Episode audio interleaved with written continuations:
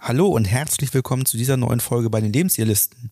In dieser Folge geht es um Bindungsangst in der Beziehung. So könnt ihr eure Ängste überwinden.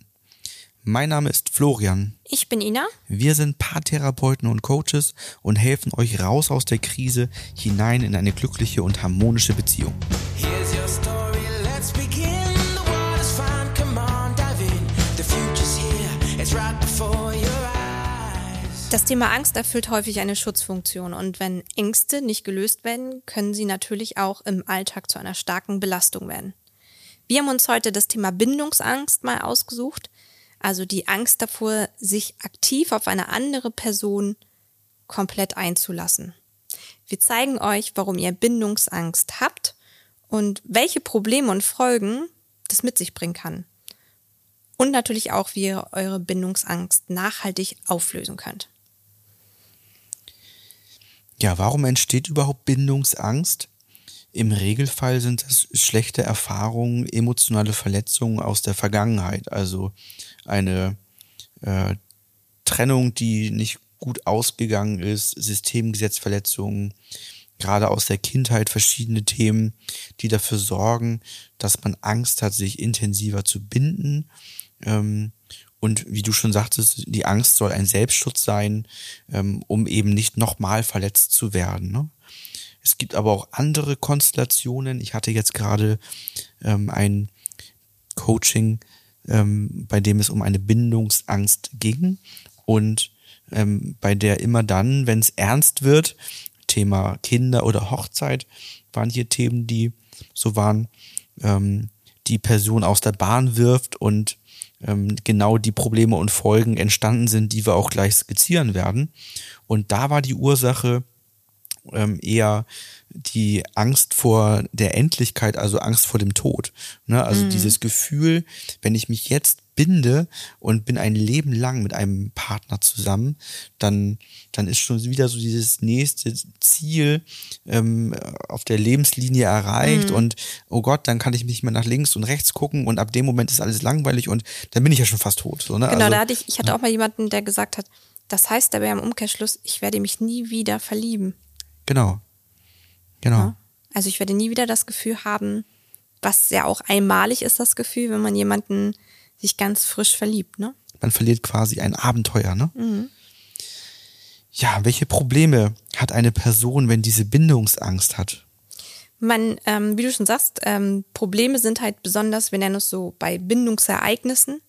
Ne, da zeigt sich das und dann bekommt derjenige halt ein Problem, wenn der Partner sagt, Mensch, wollen wir nicht zusammenziehen? Wollen wir nicht eine Familie gründen?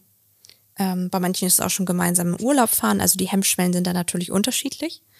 Ähm, und dann wird es natürlich in der Beziehung zu einem Problem, weil derjenige dann in den Konflikt reingerät. Ja, es entstehen im Regelfall dann erstmal Zweifel. Ja, die Zweifel können von bis sein. Ähm, das kann bis dazu gehen, dass das Konzept der Liebe angezweifelt wird und man sich fragt, was heißt Liebe überhaupt und habe ich diesen Partner, diese Partnerin überhaupt jemals geliebt? Also dann entstehen so ganz existenzielle Zweifel an, an der Liebe und an Zugehörigkeit und an dem Konzept der Partnerschaft. Ja. Ne, macht es Sinn, vielleicht doch immer allein zu bleiben? Und für die Beziehung selbst entsteht natürlich große Unsicherheit. Also auch für den anderen, ähm, der dann vielleicht gesagt hat, möchtest du mich heiraten? Und der andere sagt, oh Gott, ich, ich auf einmal dreht sich in mir alles und ich weiß gar nicht mehr, ob wir überhaupt zusammen sein sollten.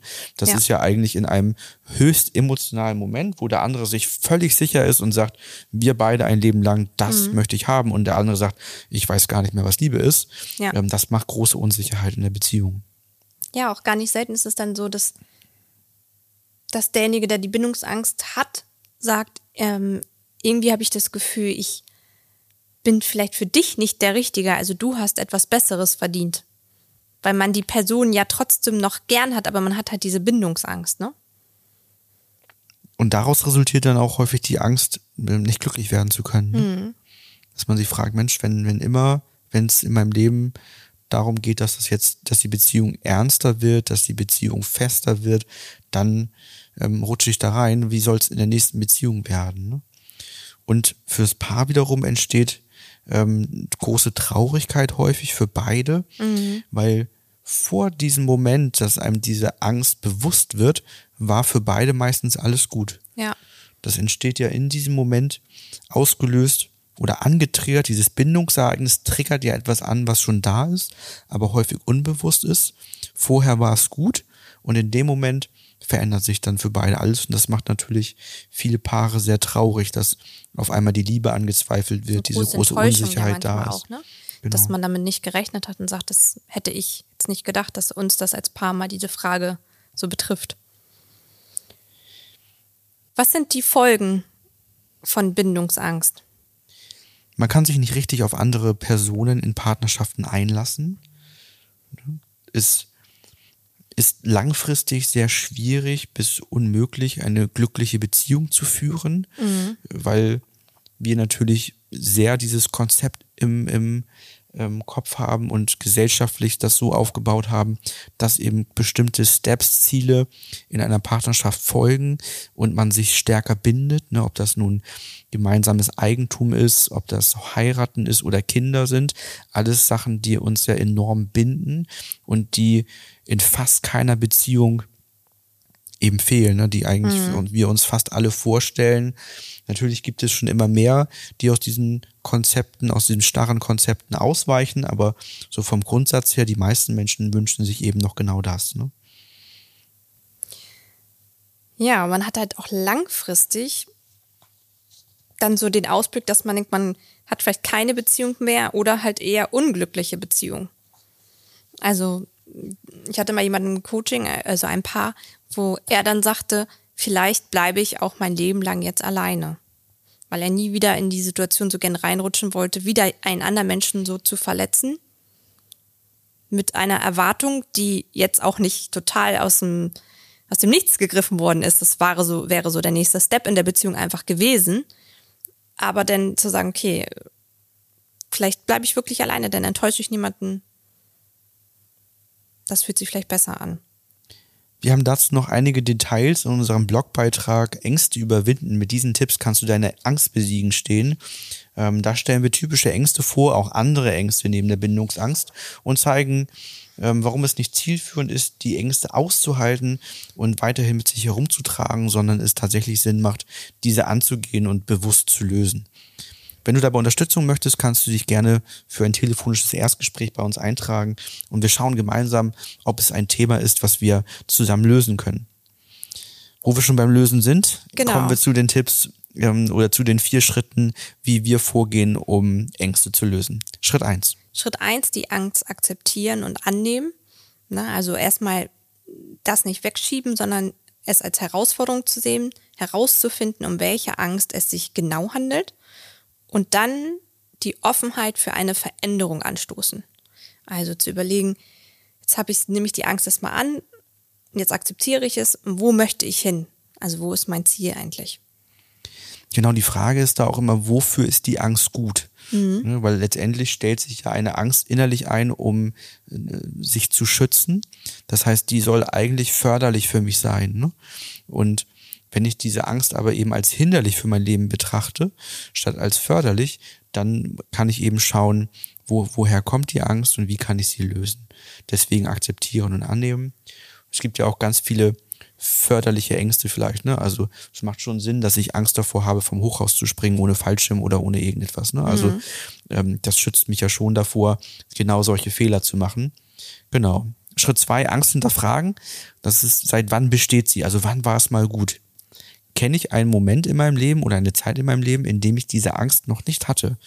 Und damit kann ich dann den Ursprung finden, indem ich an dem Punkt, wo ich merke, da entsteht das erste Mal die Angst. Da habe ich entweder einen Auslöser gefunden, wo ich merke, da wurde das Ganze ausgelöst, oder ich habe einen Triggerpunkt gefunden, also einen Auslöser, der eine vorhandene, aber mir bis dahin unbewusste Angst get- angetriggert hat. Was es davon ist, das finden wir dann gemeinsam zum Beispiel heraus. Genau, und das wäre jetzt auch schon der, der dritte Punkt eigentlich. Da hast du jetzt schon rübergeleitet. Das wäre dann die Systemgesetzverletzung hinter der Angst lösen und das Erlebnis neu prägen. Das ist genau das, was du sagtest. Man guckt dahin, wo der Stein ins Rollen gekommen ist, wo sozusagen das erste Mal das ungute Gefühl aufgetreten ist, um dann die Verletzung aufzulösen. Dazu vielleicht ein ganz kleiner Exkurs, denn eine Angst muss nicht im eigenen Leben entstanden sein. Die Angst, die kann auch letztendlich als äh, Traumata, als übergeben worden sein aus ähm, einer Angst, die bei den Eltern, Großeltern oder Urgroßeltern ausgelöst wurde. Wer sich dafür interessiert, kann mal nach Epigenetik googeln und schauen, wie dieses Forschungsfeld funktioniert und wie letztendlich Ängste, Traumata, Gefühle ähm, neben dem Aussehen und Krankheiten über die Gene mitgegeben werden.